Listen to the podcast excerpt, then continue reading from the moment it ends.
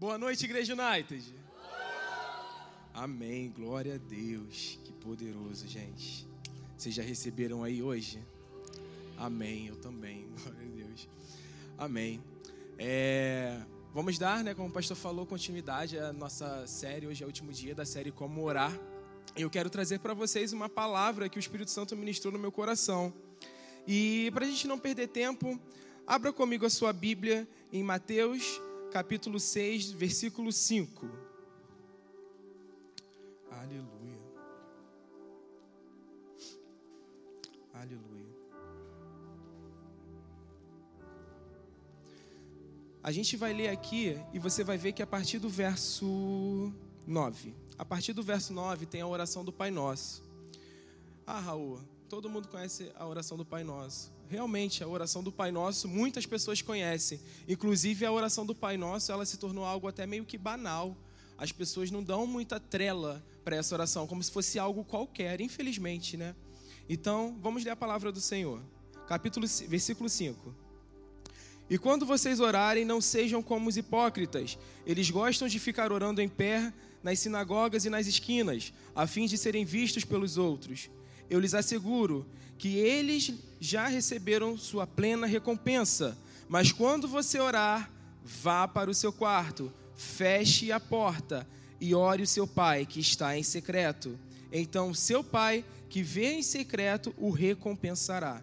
E quando orarem, não fique sempre repetindo a mesma coisa, como fazem os pagãos.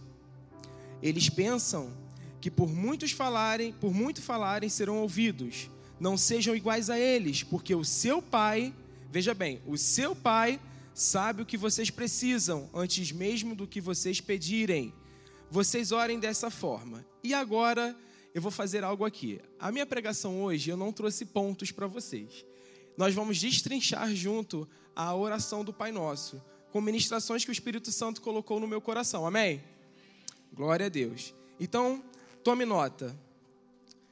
Diz assim o versículo 9: Vocês orem assim: Pai nosso que estás nos céus. Vamos parar por aí. Dá uma pausa. Pai nosso que estás no céu. E a primeira pergunta que eu te faço essa noite é: você tem uma convicção de que Deus realmente ele é o seu pai?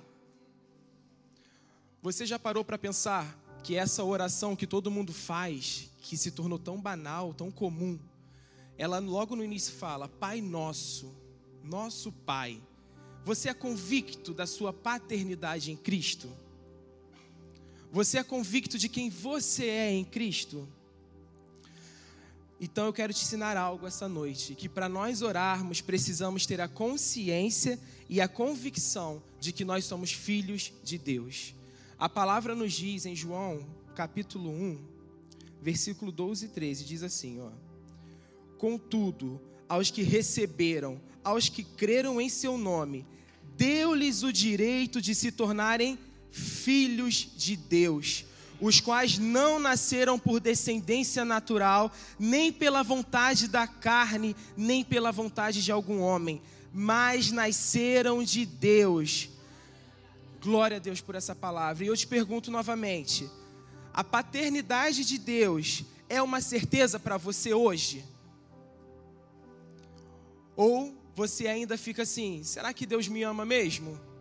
Fica perguntando, se perguntando: será que Deus realmente me ama?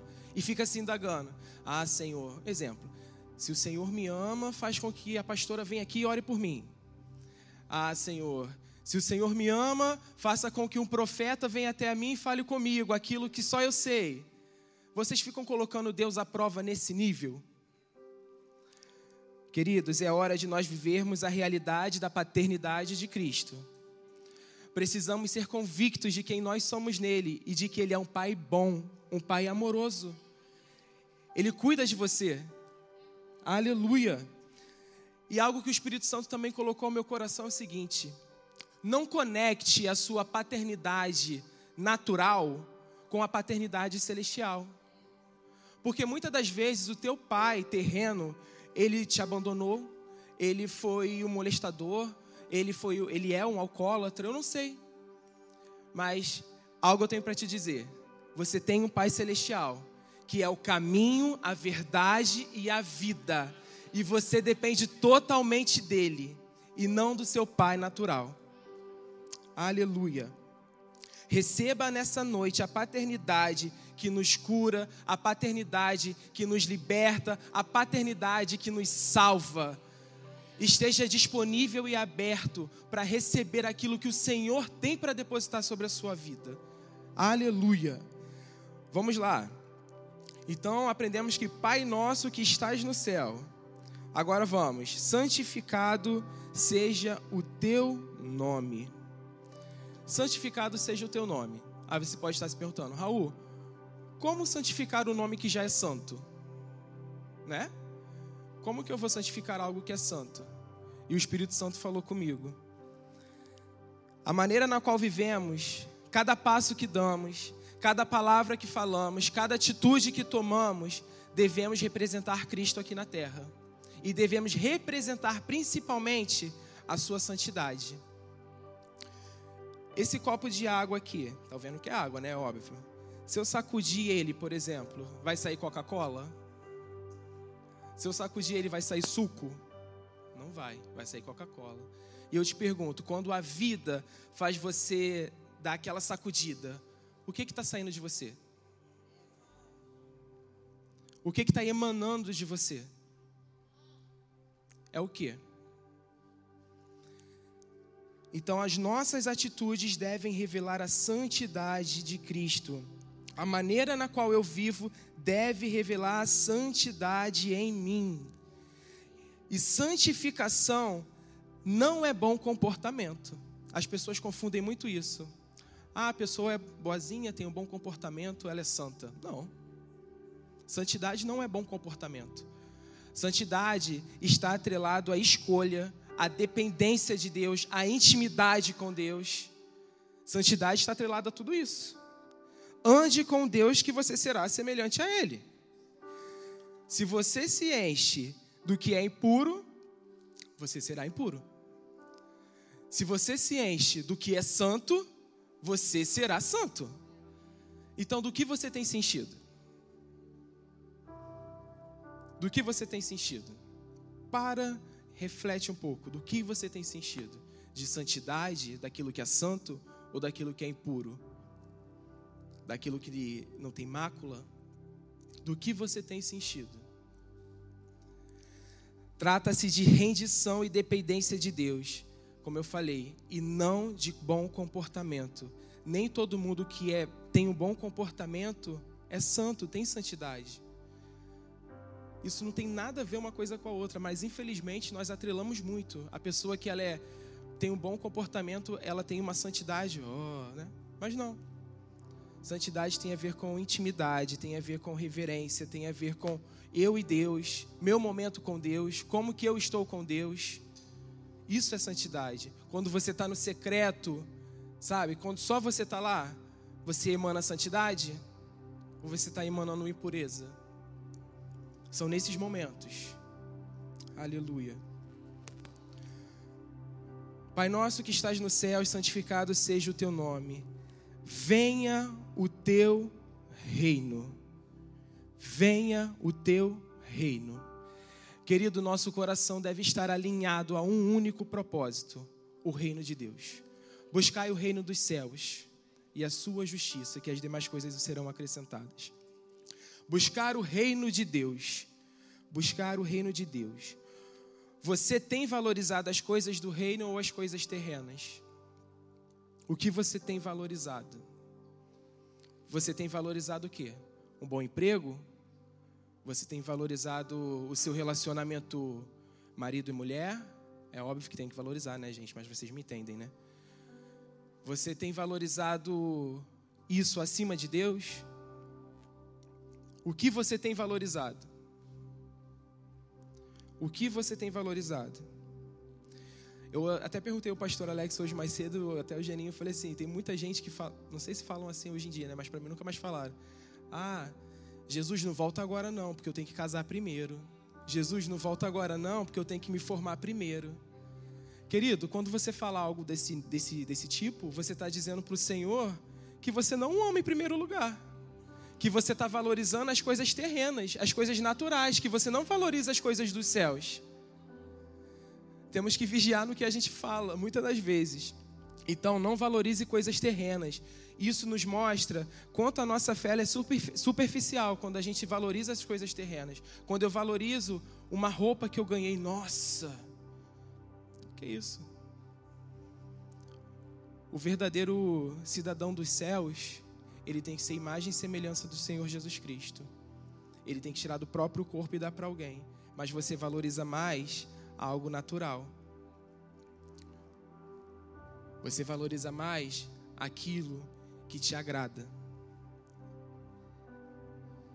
O reino de Deus é paz, alegria e justiça. E como igreja, nós precisamos desejar que isso seja estabelecido aqui na terra. Você precisa almejar e querer que a paz do Senhor, que a justiça dele seja estabelecida aqui na terra e a alegria, que é um fruto do Espírito, seja estabelecida em nosso meio aqui na terra. Querido, você é o ministro da reconciliação. Deus te chamou para mudar algo, para transformar algo. Toma posse disso, sabe? No, no, no finge que você não saiba da, que você não sabe da sua responsabilidade. Pelo contrário, você sabe da sua responsabilidade. A sua responsabilidade é ir. Eu vou lá, ó. Vou pegar. Vou pescar. Essa é a sua responsabilidade.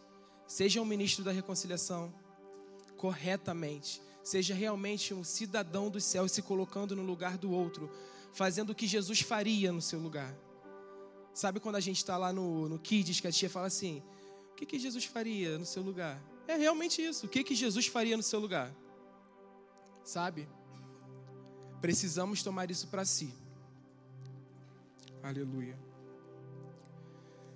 Venha o teu reino, seja feita a tua vontade, assim na terra como no céu.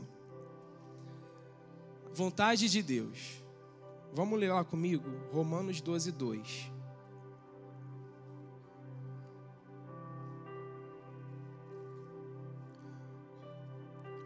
Romano 12, 2 diz assim: Não se amoldem ao padrão desse mundo mas, transform, mas transformai-vos pela renovação da sua mente para que sejam capazes de experimentar e comprovar a boa, agradável e perfeita vontade de Deus. Primeira coisa que eu vou te falar é a vontade dele, não é a tua. É a vontade dele, não é a tua. Se fosse a nossa vontade, todo mundo aqui, duvido, você não estaria muito bem. Se fosse a sua vontade, você estaria super bem, mas não é. É a vontade dele é Ele, é através dele, é por Ele, é a vontade dele, é o querer dele, não é o seu, não é o meu. Precisamos deixar de ser crentes mimados, que querem, Senhor, eu quero isso, eu quero isso, quero isso para agora. Não é assim que funciona. É conforme Ele quer, na forma que Ele quer.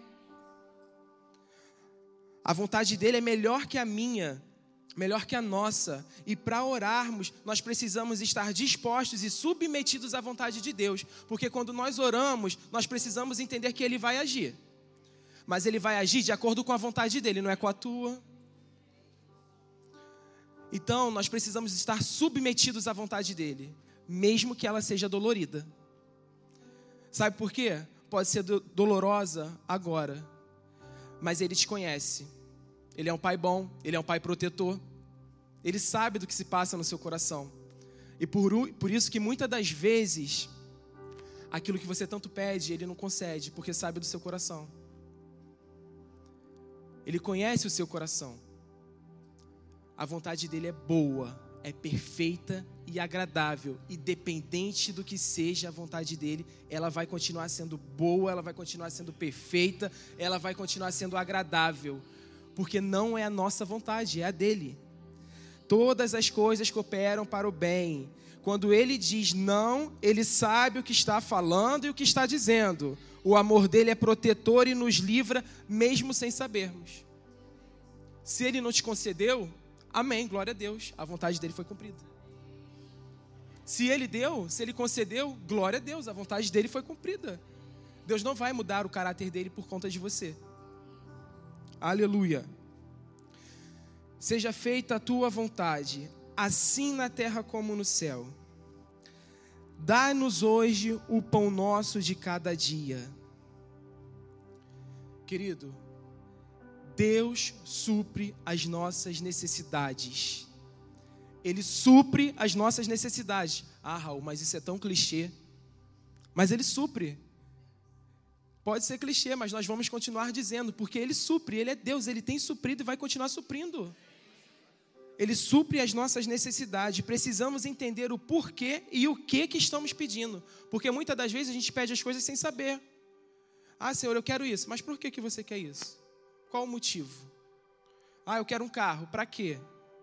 Ah, eu quero mais unção. Para quê? Você tem que entender o motivo pelo qual você está pedindo as coisas a Deus. Você não pode pedir por apenas pedir. Existe um relacionamento aí quando você pede algo. Entende? Isso não pode ser quebrado por um pedido qualquer. Por isso que você precisa entender. Precisamos entender o que nós estamos pedindo, quando estamos pedindo, qual o motivo pelo qual estou pedindo aquilo que eu tanto quero. Deus supria o povo no deserto com maná diário e era suficiente.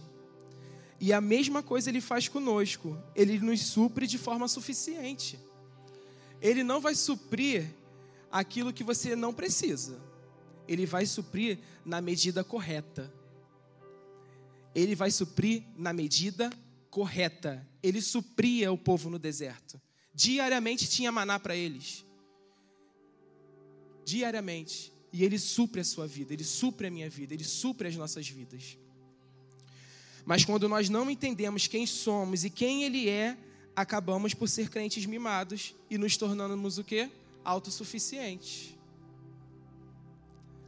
Acaba se tornando uma pessoa autossuficiente. Ah, não.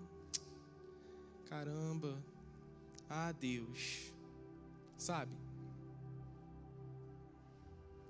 e você acaba sendo uma pessoa mal agradecida para Deus. Você não agradece pelo que Ele tem te dado. Então seja grato. Ele te dá o necessário para que o seu coração não seja deformado. Ele te dá na medida correta, porque Ele sabe a intenção do seu coração. Ele não vai te dar além daquilo que você possa suportar. Então ele te dá na medida correta. Porque se ele te der além, você pode ter uma inclinação para alguma coisa que não é legal. Então ele te dá na medida correta. Então ele te dá o necessário para que o seu coração não seja deformado. Perdoe as nossas dívidas, assim como perdoamos aos nossos devedores.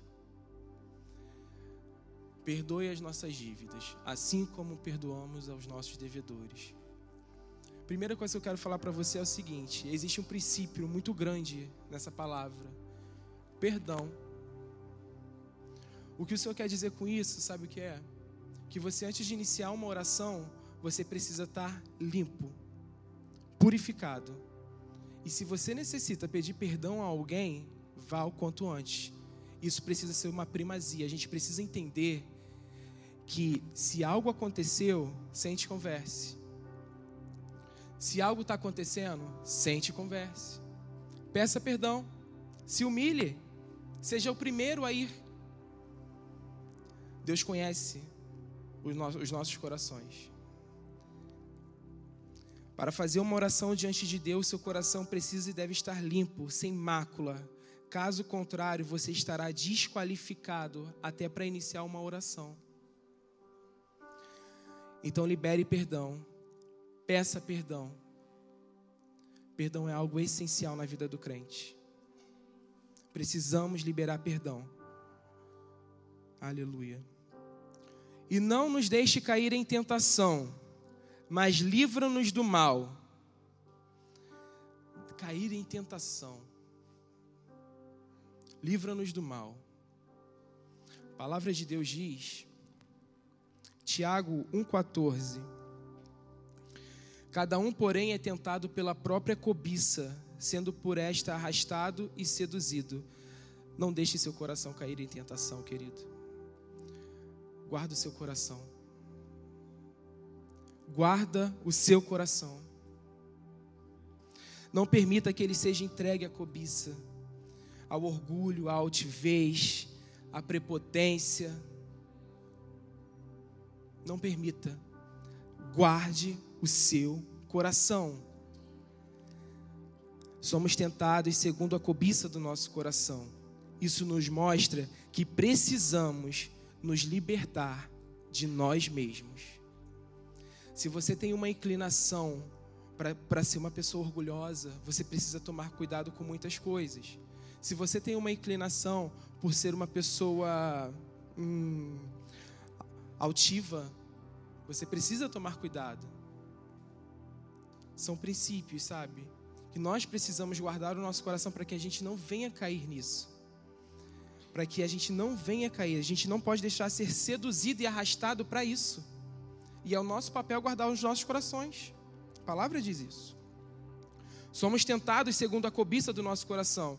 Isso nos mostra que precisamos nos libertar de nós mesmos. Quando deixamos nos seduzir pelas artimanhas do inimigo, ele usa o orgulho, como eu falei, prepotência, soberba, como uma arma para nos paralisar.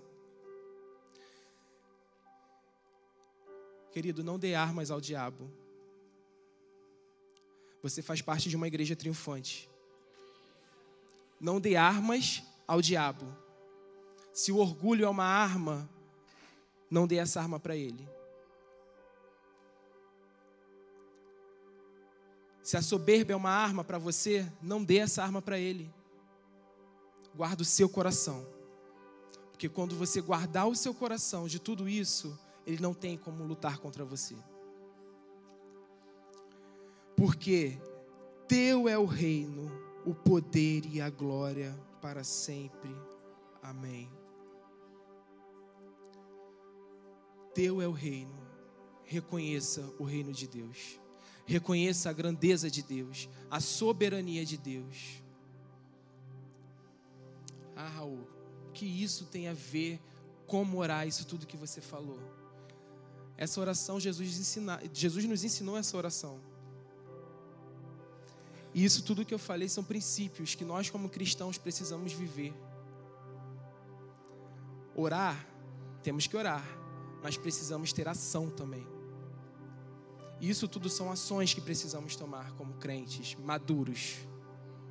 Crentes maduros, que sabe quem é o seu pai, que sabe que a vontade de Deus ela é boa independente da situação, que reconhece que o Senhor te supre isso são atitudes de crentes maduros. Crentes maduros reconhecem tudo isso. O louvor pode subir, por favor. Isso são atitudes de crentes maduros. Reconheça o poder e a glória dele. Somente reconheça, abra o seu coração, se derrame se tiver que se derramar na presença dele.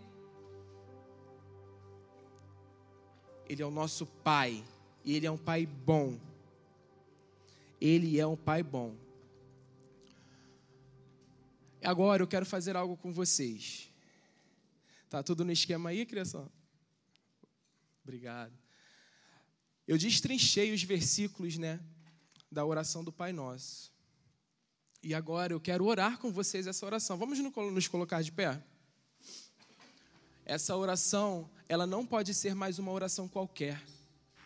Essa oração do Pai Nosso, ela não pode ser apenas uma oração, aquilo que as pessoas já sabem, falam de qualquer forma, de qualquer maneira. Não.